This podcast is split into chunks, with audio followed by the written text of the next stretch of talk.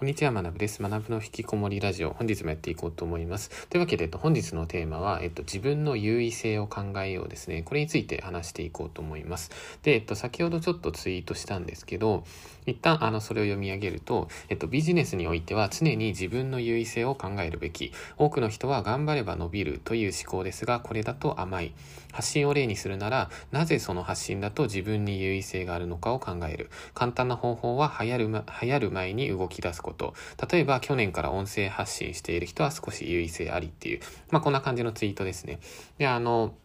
まあ、今回のラジオに関して、えっと、実はこのテーマ以前にも少しだけ触れたんですね。で、少しだけ触れていて、で、あの、その時も、えっと、多分先週のラジオとかだったと思うんですけど、あの、まあ、ここ重要だなと思いつつ僕も話していて、まあ、ただ、あの、コンセプト、そのラジオ、その日の、ま、テーマとちょっとずれるので、ま、軽くしか触れれなかったんですね。で、今回はちょっとそこについて深く、あの、深掘りしていこうと思います。で、えっと、どういった方に聞いてほしいかっていうと、あの、ま、基本的的に結構これ頭当てはまる方多いと思うんですけど、例えば、えっと、これから仮想通貨買ったら儲かるかなみたいな、まあ、ビットコイン今から買おうかなみたいな、そういうふうに考えてる方とか、もしくは、いや、やっぱブログ頑張ろうかなみたいな、これから毎日更新続けたら来年には稼げるようになるかなみたいな、まあ、そういった方とか、もしくは、やっぱ最近なんか学ぶさんも音声やってるし、みたいな、これからやっぱラジオとか音声の時代なのかなみたいな、音声やるべきかなみたいな、まあ、そういうふうになんかこれから自分の道をどこにしていこう、何をやっていこうみたいな、で、これ続けたら稼げるかなみたいな、まあそういうふうに考えてる方向けですね。で、あの、こういった方に対して、あの、自分の優位性を考えるっていうのがすごい重要なので、まあその話ですね、まあ、ビジネスにおける、まあすごい本質というか、あの、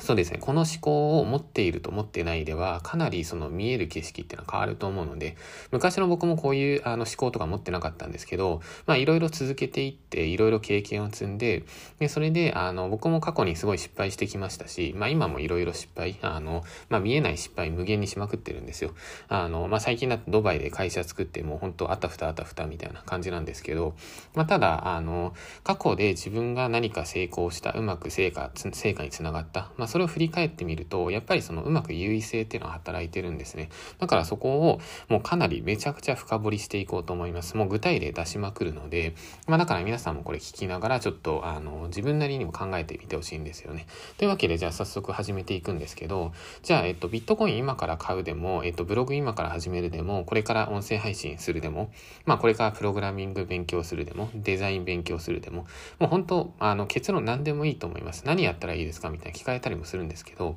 あの、正直言って、あの、どの分野でもそれなりに稼げるんですね。で、なんでかっていうと、あの、そもそも世の中のそのマーケットの規模とか、まあ市場規模みたいな、まあそういうのを考えたらわかるんですけど、まあよくある例としてなんかプログラミングやったら今からじゃもう稼げないですかみたいな。でそういった方って多分マーケット規模とかって全然わかってないんですよね。あの、プログラミングのマーケットってめちゃくちゃ巨大ですからね、もう超巨大すぎて、もうな、な、何兆円とかってレベルじゃないですよね。もうそれぐらいもう莫大なので、で、基本的に、まあ個人で稼ぎたいとかって思う場合に、まあ、なんていうんですか、普通に欲しい金額って、まあ言うて月収50万、60万とか、まあ多い人でも月収100万とか、まあそれぐらい稼げれば十分じゃないですか。じゃあこれぐらい稼ぐってなった時に、あの、じゃあどの分野だと稼げて、どの分野だと稼げないかっていうと、基本月収100万とか、もしくは月収20万とかでもいいんですけど、もうどの分野でもそれぐらいのマーケットって楽勝であるんですよ。だから結論どこでも稼げるんですね。まあ、ただ、いくつか条件があって、いくつかっていうか、まあ、一つ大切な条件があって、あの、ちゃんとそのマーケットが伸びているかどうか。だから、例えば今から、なんかテレビ業界に入っていってめちゃくちゃ稼ぎたいですみたいな。まあそういった感じだと、やっぱテレビって今すごい衰退していって、で、それでインターネットの方が伸びているので、まあ僕が思うに、あの、挑戦するフィールドとして、まあインターネット業界、IT 業界の方がいいんじゃないですかみたいな。まあそういう意見はあるんですけど、まあとはいえ、そのテレビ業界とかマーケットがめちゃくちゃ大きいので、別に今からでも全然稼げると思います。でも伸びてる分野の方が楽なんですね。だから、まあ、これもある意味で優位性の話なんですよ。あの、マーケットが伸びているっていう、それは、そのマーケットにいる人全員に対する、まあ、一つの優位性なんですね。だから、これ聞いてる皆さんには、ぜひ、その、伸びているマーケットでチャレンジをする。まあ、これっていうのはそのまま、まず一つ目の優位性につながりますね。で、続いて、あの、話をさらに進めていくんですけど、あの、今朝ちょうどですね、僕ちょっと寝坊したんですけど、まあ、朝起きて、ちょうどあの、ネムって皆さんご存知ですかね、仮想通貨のネムみたいな。で、あの、ネムっていう通貨があって、で、そこの、えっと、ネムっていうのは今日、あの、分裂するんですね。で、分裂して、なんかシンボルっていう新しい通貨が生まれるんですけど、で、そ、そこに関して、まあ、ちょっとチャートを見てみました。で、あの、分裂するときってチャートがすごい動きをするんですよ。だから面白いなと思って眺めていて、で、それで、あの、まあ、ここ、ちょっと投資の話なので分かりづらい方いるかもしれないんですけど、あの、投資でよく言われることとして、あの、落ちるナイフを拾うなみたいな、まあ、そんな感じの言葉があるんですね。で、落ちるナイフってどういうことかっていうと、あの、ネムっていうのが、えっ、と、分裂するってなった時に、あの、今日ネムの価格がめちゃくちゃ暴落してたんですよ。えっ、と、60、65円ぐらいから、60円ぐらいか。60円から40円ぐらいまでボーンって一気に、もう超すごいスピードで落ちたんですね。で、その時に、あの、まあ、こうやってガーって落ちてる時にいきなり買うの怖いじゃないですか。でも、えっと、僕が思うに、やっぱりそのガーって落ちまくってる時に買う。だからこそそこで優位性が生まれるんじゃないかなと思っていて、あの、もちろん僕別にトレードとか全然上手くないので、あの、今全然練習中なんですけど、まあ、ただ将来的にはもう投資家になるって決めているので、あの、もう僕は投資家になるっていうのを皆さんに、まあ、一応ここで宣言はしておくんですけど、まあ、現状まだ雑魚です。でも雑魚なんですけど、まあ、勉強していると。で、それで、えっと、落ちるナイフっていうのを拾うことによって、そこがまず一つ優位性になるじゃないですか。ほとんどの人ってガーって落ちていってたらそこであの落ちてるチャート急落している通貨っていうのをそこで買うの怖いじゃないですか。でも怖いんですけど、でも冷静にチャート眺めると、あの、ここで止まりそうだな、みたいな、その抵抗ラインみたいなって見極めることができるんですね。だからそこに、あの、刺し根とかを入れておくことによって、その落ちてきたナイフっていうのを拾えるわけじゃないですか。で、拾うと、あの、実際僕もチャート見てて思ったんですけど、やっぱそこで止まったんですね、ある程度。で、そこで変えた人っていうのはすごい優位性になりますよね。ほとんどの人は怖くて手出せない。一旦様子見しようみたいな。でもそこで買った人はまず一つ優位性。で、あ、止まってきたなと思ったら徐々にこう上がってきたんですね。で、上がってきた時に、まあそこで安心して入る人もいるじゃないですか。でもそこで安心して入った人っていうのは、落ちたナイフを拾った人よりも優位性が一つ下がってるわけじゃないですか。だから要するに、落ちたナイフを拾った人の、まあ、ある意味でそう、その養分になっているというか、まあ、そういうふうに考えることもできますよね。だから、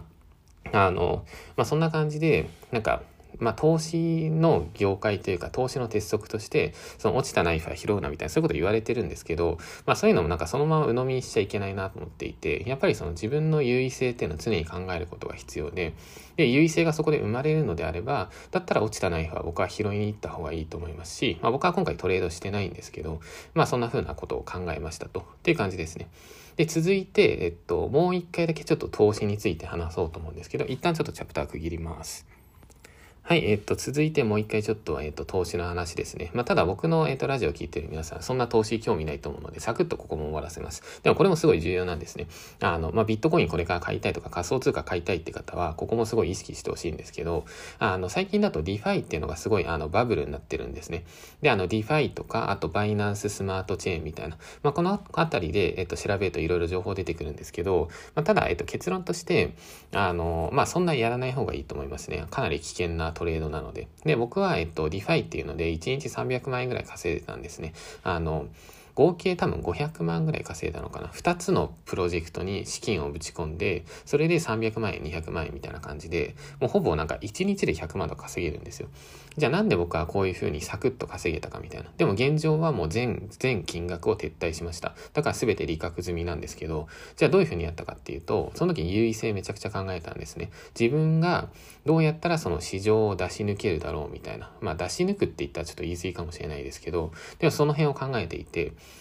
で、僕は3つの優位性ありました。で、まず1つ目っていうのが、えっと、情報が早いっていうところですね。で、これはもう本当正直池早さんに感謝なんですけど、池早さんのサロン入ってると、あの、早く情報手に入るんですよ。だから僕正直自分でリサーチする時間ないので、池早さんのサロンに課金して、それで高速で情報を手に入れる。まあ、これが優位性1つ目ですよね。で、実際にその、本当に情報早いですね。で、優位性の2つ目としては、えっ、と、資金量ですね。僕はその DeFi っていう謎のプロジェクトですね。もうどこの誰がやってるかもよくわかんないプロジェクトにどれだけ資金投下したかっていうと、6000万円1日で投下しました。で、いきなりそこに6000万投下できる人って相当少ないと思うんですよ。でもこれっていうのもある意味で優位性になりますよね。他の人はできなくて、自分だけバンと入れると。まあ、ぶっちゃけ超怖かったので、あの、睡眠本当に浅くなりました。で、続いて優位性の3つ目っていうのが、えっと、高速で撤退ですね。僕の場合だと、もう正直2日で逃げましたね。だから6000万をボンボンって、ボンって1回入れるじゃないですか。で、翌日にはもう全部資金抜いてるんですよ。だから、あの、どういうことかっていうと、僕が資金抜いたタイミングでほとんどの人が参入してきてるんですね。だから、まあこういう言い方するとすごいあれなんですけど、僕とかそういう動きの速い人の後から入ってきた人は養分になっちゃってるわけですね。まあそんな感じで、あの今3つの優位性が働いたことによってある程度その資金を入れ、資金というか糧だみたいな、まあそういうふうに考えました。高速な情報、あと巨大な資金量、あとは高速で撤退ですね。で、これ多分真似できる人ほとんどいないじゃないですか。まあたまにいると思うんですけど、でもやっぱりその、資金量の部分で難しい人も多いと思うんですね。まあだからこういった感じで、あの自分の強みっていうのをうまくこう掛け合わせる。掛け合わせることによって優位性が作れるっていう。そうすると、あの、稼げるみたいな感じですね。はい。で、続いて、じゃあ、ここ多分気になる方いると思うんですけど、今回ちょっとブログの例もしますね。僕自身、あの、ブログで、あの、もう本当に、どれぐらい稼いだのかな。結局僕の今の収益とかっていうのは、ほとんどブログ経由で生まれていて、で、あの、2019年で1億ぐらいと、2020年で多分2億ぐらいかな。で、多分今年も、まあ頑張れば2億ぐらいいけると思うんですけど、まあ合計多分ブログで今3億、ブログ経由でまあ3億とか言っても過言ではないぐらい稼いでるんですね。で、あの、まあ、多分本当に日本トップクラスで稼げてると思っていて、じゃあなんで僕はブログで稼げるようになったかっていうと、もう優位性めちゃくちゃあったんですね。で、サクッと話していくと、まず優位性の一つ目、生活費が安すぎる。僕の場合はもう生活費も格安なので、あの、もう生活の心配する必要がないんですよ。もうブログで、あの、数百万稼いだ時、生活費ずっと月5万だったので、もうメンタルの安定性半端ないんですね。でもこれっていうのも優位性になるんですね。だから僕いつも生活費下げましょうって言ってるじゃないですか。で、それが優位性になるから、あの、言ったりしています。で、二つ目っていうのが元からブログが好き。あの、もうなんか、なんて言うんですかね。もうずっとブログ好きでしたね。始めたのが大学生の時で。で、それで、あの、なんとなく始めて、で、まあもちろん稼げなかったんですけど、でも稼げなくてもなんか自分のサイトを作っていくことが好きなんですよね。まあだからその、まあブログが好きっていうのもあるし、サイト制作が好きっていうのもあるかもしれないですね。自分でこう、インターネット上に自分のなんかサイトを構える、お店を構えるみたいな。だから僕ブログとかもすごい綺麗に作っていて、まあ多分皆さん僕のブログ見たことあると思うんですけど、まあ画像とかすごいこだわっていて、で、もともとやっぱ web 制作業界で働いていたっていうのも、やっぱそのサイト制作が好きっていうのがあるからだと思いますね。でも逆に言うと僕ちょっと YouTube 実はそんな好きになれなかった理由が YouTube って自分のカスタマイズ性低いじゃないですか。だから YouTube のマイページってなんかあれダサくないですかね？色とか。だから僕あれがすごい嫌だったんですよね。ブログ、YouTube でもっと自分の世界観出したかったのに、それができなくて、なんか YouTube そんなコミットできなかったというか、まあコミットはしたんですけど、ブログほど好きになれなかったみたいな、まあそういうのがあったりとか。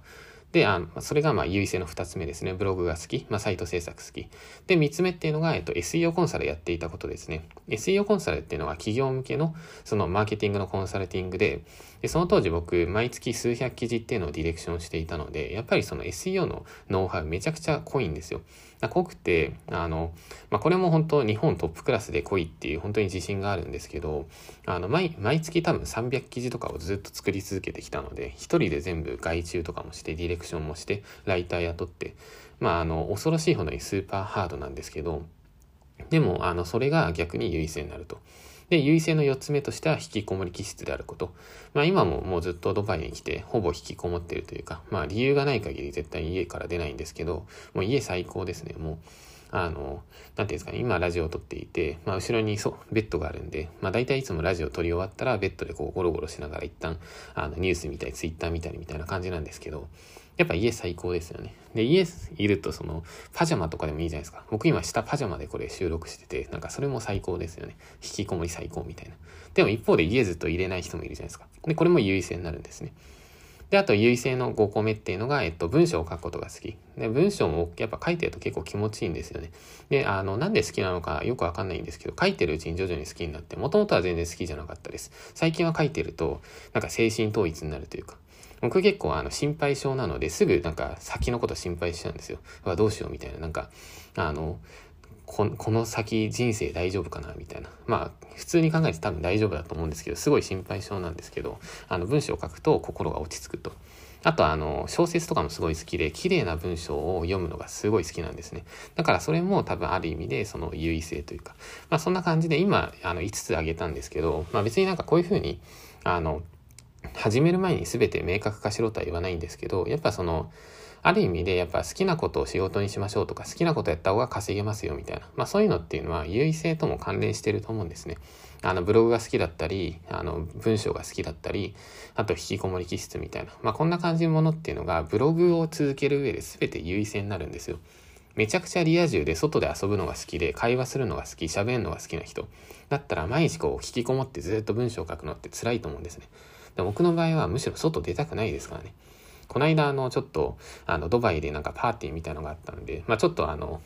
なんか僕も参加してみたんですよ。でも途中からちょっと、あの、いや、これきついなと思って、あの、一人でも、あれですからね、あの、パーティーの端っこでなんか、何もしないでスマホをいじるっていうのは最低な行為してたんですけど、まあでもそういう最低な行為していたら、あの、何て言うんですかね、その、僕の引きこもりに共感した2名ぐらいが集まったので、まあその引きこもり気質の人とまあ楽しく喋ってたんですけど、まあそれはさておき、まあそんな感じなんですね。まあだからその自分の優位性、まあ僕の場合ブログがたまたま優位性働いたと。まあそんな感じですね。で、一旦ちょっとチャプター区切って、次、えっと僕が YouTube からじゃあ最近撤退した理由ですね。これを話していこうと思います。はい。というわけで、じゃあ YouTube パートですね。最近あの YouTube ほとんど更新していなくて、で、あの、まあ、たまに更新してるんですけど、あの、たまに更新するタイミングっていうのは、えっと、YouTube の検索ボリュームと、あの、まあ、ちょっとマーケットを見ながら更新してるんですね。まあ、これはちょっとまた別の機会で話そうと思います。でも基本的にはもうほぼ撤退していて、まあ、そんな今後もアップしていく予定ないですね。まあ、週1本とか、まあ、それぐらいでいいかなと思ってるんですけど、まあ、もしかしたらそれ以下になると思うんですけど、じゃあなんで撤退したかっていうと、まあ、結論として、あの、そこまで僕は話すこと得意じゃないんですね。で、あの、ラジオに関しては、なんて言うんですかね、あの、ラジオの僕の今の話、これどんな感じですかね？まあなんか、もし聞き取りやすいとかって言われたらすごい嬉しいんですけど、あの、僕が思うになんか、人前で話す時って2つパターンがあると思っていて顔を出して話すパターンと顔を出さないで話すパターンみたいな感じでで僕の YouTube 動画を僕は僕はなんか過去にいろんな YouTube 動画を作っていてでそこで思ったこととして圧倒的に話していて僕が心地いいのは、えっと、スライド動画をやってる時なんですね。だから僕の SEO の完全講義とか他にもなんかスライドを使った動画っていうのはあるんですけどあれは僕やっていて結構気持ちよかったんですよ。こう喋りやすいというか。でもあの顔出しで喋るのもあの、まあ、別にめちゃくちゃ圧倒的に嫌かって言われたらそう、まあ、別に全然我慢できるんですけど、まあ、ただちょっとなんか緊張して汗かいちゃったりとか何て言うんですかね、そんな得意じゃないんですよね、やっぱり。なんか顔出すと、何て言うんですかね、まあ自意識過剰なのかな。なんかどうしてもこう見られてると気になっちゃうんですよね。で、あの、まあそんな感じの理由で、まあそこまで話すこと得意じゃないし、あと、えっと、顔出しで喋ること。まあこれもちょっと苦手意識がある。ラジオは顔出さなくていいので、まあ今パジャマですし、あのなんか髪とか、髪型とかもなんかボサボサでも OK だしみたいな、って感じですね。あとは、えっと、YouTube 撤退した理由のこれ3つ目なんですけど、あの、後発の人ですね。もう後発の人がもうレベル高すぎる。もう皆さん話上手すぎっていう感じで、あの、最近、まあ最近はそこまでも参入してる人増えてないかもしれないですけど、去年とかですね、去年いろんな経営者の方が YouTube に参入して、もうとにかく皆さんも話上手いですよね。もう多分離れとかプレゼンの慣れがもう圧倒的にもう違うんだと思います。あの経営者って、まあ、基本的に喋ること多いじゃないですか多分あの投資家の方と話すとかもあるしあと人によってはその資金調達とかもしているはずなので例えばまこない社長とかもそうですよねいろんな投資家に話をしていってそこで資金調達する自分はこういうビジネスができますみたいな、こういうビジョンを持ってますみたいな、だからお金出してくださいみたいな。まあこういうことを言ってきたわけじゃないですか。で、それでまあ来ない社長ってもすごい資金調達とかもされてますよね。で、ああいった方ってやっぱその離れとかが半端ないんだろうなと思っていて、で、僕自身もずっと引きこもって生きてきたし、資金調達なんてもしたこともないので、あの、なんて言うんですかね。なんか全然レベルが違うというか、だから、あの、僕がどんなに台本を作り込んで、どんなにその、あの、時間をかけてやったとしても、まあ多分話の上手さっていうところで、正直もう勝てないんですよね。あの、めちゃくちゃ頑張って超続けたら勝てるかもしれないですけど、まあ、ただ別に僕どっちかっていうと文章の方が好きだしな、みたいな。なんかそんな、あの、引きこもりたいしな、みたいな感じなので、まあいっか、みたいな、撤退するか、みたいな。まあそんな感じですね。であと、えっと、これも重要な理由、もう一つなんですけど、そのアルゴリズムの優位性が減ったっていうところもあって、あの、まあ皆さんも多分僕の発信見てる方だったらご存知かもしれないんですけど、去年ってその YouTube すごい、あの、ビジネス系 YouTuber 伸びやすい時期があったんですね。だから、あの、動画上げるともう本当に勝手に YouTube は伸ばしてくれるみたいな。だからすごいイージーモードだったんですよ。だから僕とかって別にそんな喋るの上手くなくてもカット編集とかでなんとかごまかしていって、で、それでこううまく伸ばせたと。でも最近だとやっぱ厳しくなってきていて、で、昨日の動画とかもやっぱりそこまで伸びてないですね。まあ再生数で言うと、どんなもんかな。昨日はちょっと外しましたね。えー、っと、1.5万か。で、その前のやつはまあある程度伸びたんですけど、まあ、そうですね。まあそんな感じで、ちょっとやっぱ今アルゴリズムの風潮が良くないみたいな。まあ風潮良くない時は僕はいつも考えてるのが、あの、なんて言うんですかね。あの、あんまタイミングが良くない時は頑張りよりも冬眠してる方がいいっていうふうに思ってるので、まあ今は冬眠する時期というか、あの、冬の時期に頑張って働くよりも、まあちょっと春とかになってよしやるかみたいな、まあちょっとなんかそういう、そういう感じなんですね。まあ、なので、以上の理由で、あの、僕は YouTube 撤退しました。まあ、もう一回まとめると、そこまで話すの得意じゃない。あと、えっと、顔出しトークですね。それがそんな得意じゃない。あとは、後発で参加してきた経営者の方ですね。まあ、竹花さんとかもそうだと思うんですけど、竹花さん最近どうしてるかわかんないんですけど、竹花さんとかめちゃくちゃ喋るの上手いですよね。まあ、多分本当にいろいろ、あの、離れされてるんだと思います。で、あとは、えっと、アルゴリズムの優位性が減ったみたいな。まあ、そんな感じですね。はい。で、続いて、えっと、最後、じゃあ僕が今、ラジオに注力している理由ですね。ここだけ話して、あの、終わりにしようと思います。まあ、ちょっと長くなっちゃって申し訳ないです。もう最後、サクッと終わらしますね。で、じゃあラジオ僕が頑張る理由、ここも優位性の観点から話すんですけど、まず一つ目、気軽に話せて割と楽しい。あの、まあもしかしたら僕の音声聞いてる方はわかると思うんですけど、僕今かなりリラックスして喋ってます。もうなんか、まあ、友達に喋るって言ったらあれですけど、なんか YouTube で話すと、なんか脇汗ちょっとかいちゃったりとか、顔にちょっと汗かいたりみたいな。でもラジオ今話していて、もう汗ゼロですからね。これが僕にとってすごい重要なんですよね。汗かくの本当嫌いなので。で、あとは、えっと、今、 Voicy とかでも配信してるんですけど、この Voicy っていうのは割と優位性あるんですね。その、誰でも参加できるわけじゃないので、 Voicy で配信できる。もちろん他のプラットフォームでも配信してるんですけど、Spotify とか。まあ、だからその、そこもある意味で優位性と。で、あとは、えっと、 Voicy に関していつも思ってることが、結構、あの、ランキング上位の方見てると皆さん10分ぐらいじゃないですか。で、皆さん10分ぐらいなので、僕だけなんか20分、30分の話とかをしていて、で、これもある意味で優位性なんですね。他の方がサクッと収録している一方で、僕の場合は台本結構作り込んでがっつり話してるんですよ。だから、あの、皆さんがちょっと息抜き程度に発信している中で、僕だけなぜかガチ発信みたいな。でもこれも優位性ですよね。っていうのとか、あとは、えっと、やっていて思うんですけど、結構ラジオってすごい生産性が高いんですよね。だからブログで今話している内容とかっていうのを伝えようと思うと、多分僕今、今この時点で多分ちょうど20分ぐらい話したんですけど、この内容をブログにしたら、まあ多分僕ずっとブログ書いてるから大体文字数わかるんですけど、まあ多分今4500文字か、それぐらい言ってますね。だから、あの、でも4500文字を書くってなると結構時間かかるんですよ。2時間とかかかるかな。まあ、ざーっとこうめっちゃ早く書いたとしても、まあ1時間以上かかりますね。でも一方で今ラジオだと今22分58秒ぐらい、59秒、23分みたいな。今23分ぐらいで、その、まあ文字数で言ったら4000、5000文字ぐらいを話せている。これってすごい生産性高くていいなと思ったりとか。で、あと一番最後が、あのラジオ、あの、これから波が起きそうだなってイメージが湧いたんですね。まあそれが、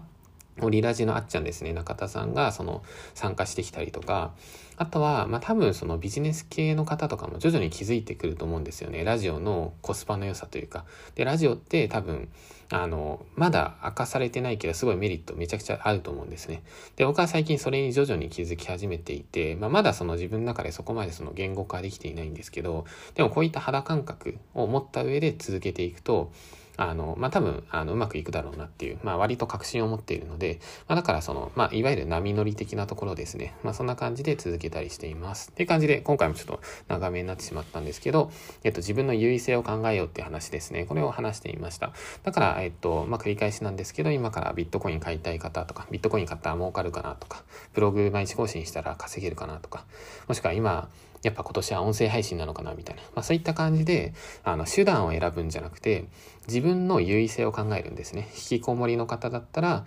YouTube やるよりも多分引きこもってんだったらブログとかまあそのそれこそ web ライターでもいいですし、まあ、そっちの方があの変な汗かかないで済むじゃないですかそのなんか変な言い方かもしれないですけどなんか嫌な汗をかかないで済む仕事みたいな。まあ、それって結構向いてる仕事だと思うんですよね。で、僕自身もやっぱ汗かくのすごい嫌いなので、まあ多分皆さんもそんな汗かきたくないじゃないですか。だから、あの、楽しい仕事って冷や汗とかそんなかかないはずなんですよ。だから、あの、まあ最後にまとめると、あの、冷や汗をかかない仕事をしましょうみたいな、まあそんな感じのちょっと適当なまとめなんですけど、これで終わりにしようと思います。というわけで、えっと、本日の、えっ、と、積み上げラジオじゃなくて、引きこもりラジオは以上となります。それでは、えっ、と、今日も引き続き頑張っていきましょう。それではお疲れ様です。